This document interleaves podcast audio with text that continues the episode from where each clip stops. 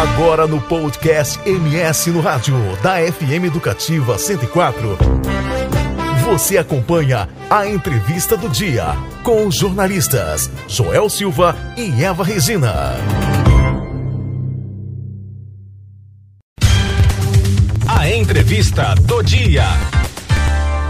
Nos primeiros meses de 2022, pelo menos 10 mulheres foram brutalmente assassinadas no estado por seus maridos, namorados, familiares ou conhecidos. O número já é 80% superior ao registrado no mesmo período de 2021. Para falar sobre esses números alarmantes e sobre como as mulheres que se sentem ameaçadas podem conseguir proteção do Estado, a gente conversa agora ao vivo com a subsecretária estadual de Políticas Públicas para as Mulheres, Luciana Zambuja. Bom dia, Luciana. Bom dia, Eva. Bom dia, Joel. Bom dia a todas as pessoas que nos ouvem aqui no programa MS no Rádio, Rádio Educativa. Luciana, esses números chocam, né? São possíveis, né, casos aí de feminicídios. A gente tem 11, não, to, não todos confirmados como feminicídios, mas há uma razão para esse aumento? É, nós atribuímos as mortes violentas de mulheres por questões de gênero a esse comportamento, a essa cultura machista, patriarcal, de posse, de dominação, que subjuga, humilha e mata mulheres. Lamentavelmente, esse é um fenômeno mundial. Não é só em Mato Grosso do Sul, não é só no Brasil que ocorre isso.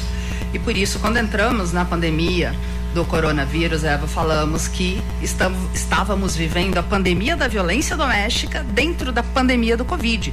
Porque a violência contra mulheres no mundo aumentou nesse período de confinamento, de isolamento, de angústia da sociedade, de incertezas.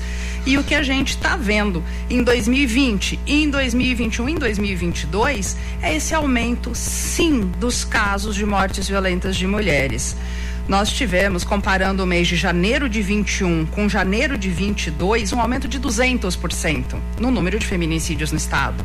É óbvio que isso nos indigna, é óbvio que isso nos motiva a reforçar, a reafirmar todas as políticas públicas adotadas em nível federal, estadual e municipais.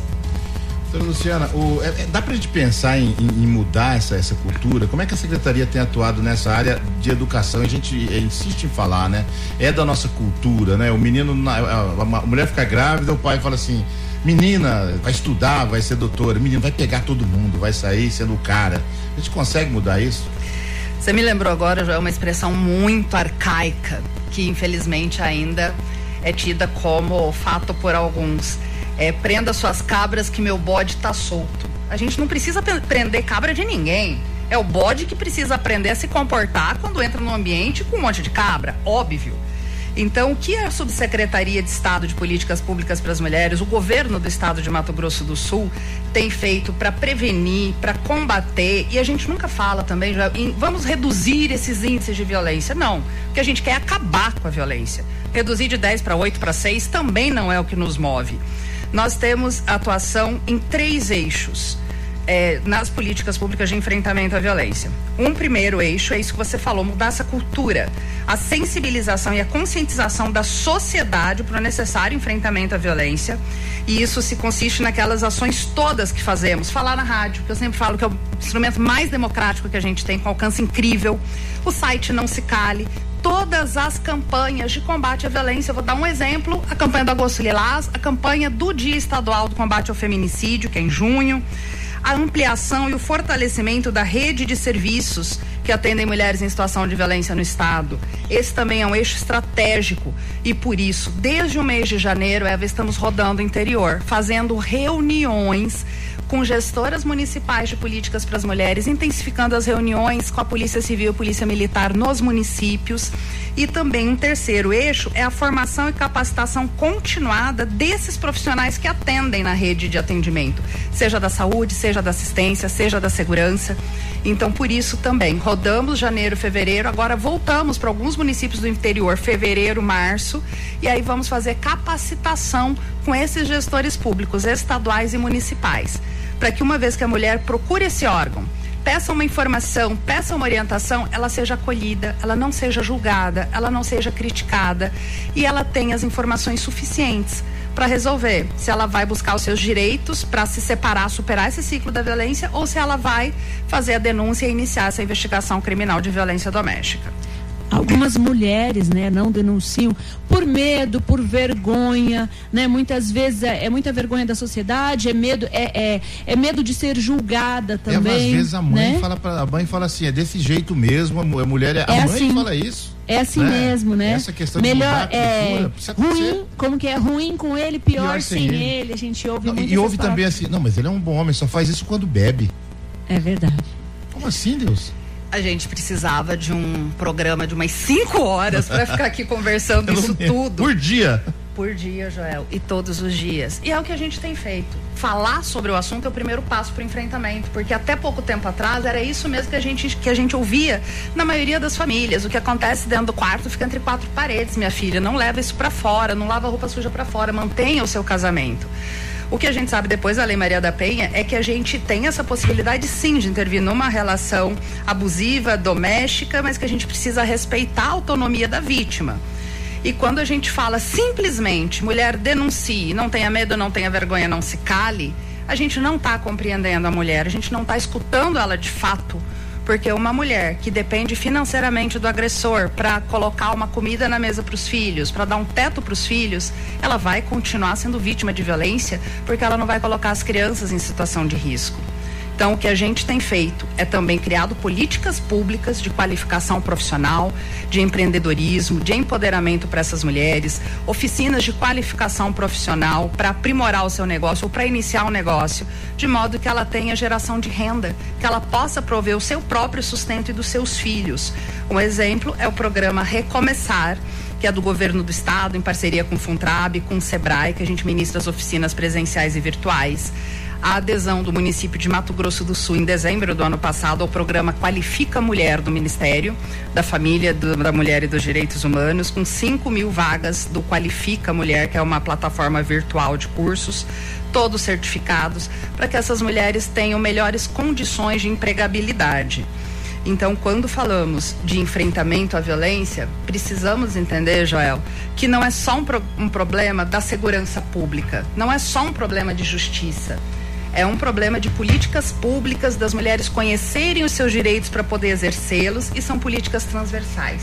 Por isso que a gente envolve vários órgãos do governo, vários órgãos municipais, estaduais, do sistema de justiça, como Tribunal de Justiça, Ministério Público, Defensoria, OAB, uma grande parceira sempre. E tem que ser uma política de todos nós, poder público e sociedade civil. Luciana, o que é está sendo programado? Alguma atividade especial para o mês de março, né, para comemorar o Dia Internacional da Mulher? O que, a gente pensa? Sim. Eu sei que todo ano existem ações, principalmente rodas de conversa, né? É o que você está dizendo, né? Esse assunto precisa, né, estar em pauta. O nosso tema da campanha de março é o protagonismo da mulher sul-mato-grossense, empoderamento e empreendedorismo, exatamente para que no mês da mulher a gente discuta os direitos já conquistados e o quanto ainda falta avançar. Mas sem deixar de lado a abordagem ao enfrentamento à violência, porque sem o direito de viver sem violência, a mulher não vai conseguir exercer os seus outros direitos fundamentais. Então, na área de enfrentamento, que é a nossa pauta aqui hoje, nós apresentaremos no dia 8 de março, na solenidade que fizermos, em alusão ao Dia Internacional da Mulher, o Pacto Estadual pelo Enfrentamento à Violência contra Mulheres. É o primeiro documento do tipo em Mato Grosso do Sul. A proposta é nortear todos os 79 municípios e também todos os órgãos públicos que atuam no enfrentamento à violência. Nós temos um plano estadual de combate ao feminicídio que foi instituído por decreto do governador Reinaldo Azambuja em dezembro de 2019, que é também um documento que nos norteia e que está sendo implementado nos municípios. Então, a partir de março, nós iniciaremos uma série de viagens aos municípios polos de Mato Grosso do Sul para a implementação do Pacto Estadual pelo Enfrentamento à Violência. E a par disso, várias ações discutindo a participação da mulher na política, o empoderamento feminino, o protagonismo das mulheres em diferentes áreas de atuação mulheres polícia civil, mulheres polícias militar, mulheres bombeiras, mulheres da saúde que fizeram a diferença nesse período de pandemia, mulheres no esporte. Temos excelentes é, exemplos de Mato Grosso do Sul, de atletas, de técnicas. Então, vamos abordar em várias áreas temáticas, já que a gente não pode fazer um grande evento e aglomerar muita gente, vamos fazer em vários eventos menores, em parceria com diversos órgãos, ações, inclusive com a Fertel. Legal, Luciana. A gente não pode encerrar a entrevista sem falar da, da implantação da Sala Lilás, né? Sim, sim. As salas lilás, elas são um conceito muito importante, Eva, que é de humanização no atendimento às crianças de ambos os sexos de 0 a 11 anos, meninas e mulheres vítimas de violência. Nós temos a primeira sala lilás do estado, que foi aqui no IMOL, e já temos 25 salas lilás em municípios de pequeno e médio porte de Mato Grosso do Sul. E o que, que é isso para as pessoas que estão nos ouvindo e que não sabem como funciona? Numa delegacia de polícia normal do interior, é uma sala adequada para receber crianças e mulheres. Tem uma brinquedoteca, tem um sofazinho, tem uma pessoa qualificada para atender. Então a mulher, ela naturalmente já se sente mais acolhida, mais confortável, com maior privacidade, não espera na recepção junto com as outras pessoas que estão naquela delegacia, que é a proposta proposta da gente fazer essa qualificação desse atendimento diferenciado. Isso somado a DEAN de Campo Grande, lá da Casa da Mulher Brasileira, e as outras 12 delegacias de atendimento à mulher que existem nos municípios Polo, nós já temos em Mato Grosso do Sul 38 espaços diferenciados para atendimento às mulheres em situação de violência. Isso é quase 50% dos municípios do estado com esse equipamento especializado na principal porta de entrada da mulher na rede de atendimento, que é a Polícia Civil. Nós conversamos então, né, Joel? Mais algum? Vai complementar mais alguma coisa?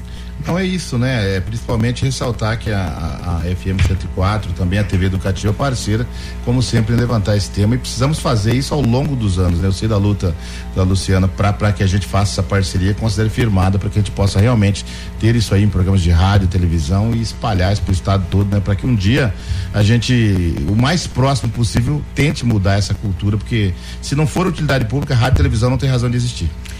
Poder conversar com as mulheres, né, Luciana? Eu agradeço, Joel, a parceria de sempre em teu nome, em nome da Eva aqui, a toda a equipe da Fertel, da Rádio TV Educativa. Lembrando, né, Joel, que desde a minha primeira entrevista em janeiro de 2015 contigo, a gente vem seguindo essa parceria quando falávamos ainda da inauguração da Casa da Mulher Brasileira, lá no início do governo Reinaldo, até hoje uma parceria que se consolida ao longo dos anos. E lembrar também, né, Joel, que é muito importante termos homens sensíveis à luta das mulheres pela garantia de direitos. Então, aqui, meu muito obrigada. Sigamos juntas. Bom dia a todos. Você conferiu a entrevista do dia com Joel Silva e Eva Regina no podcast do MS no rádio da FM Educativa 104.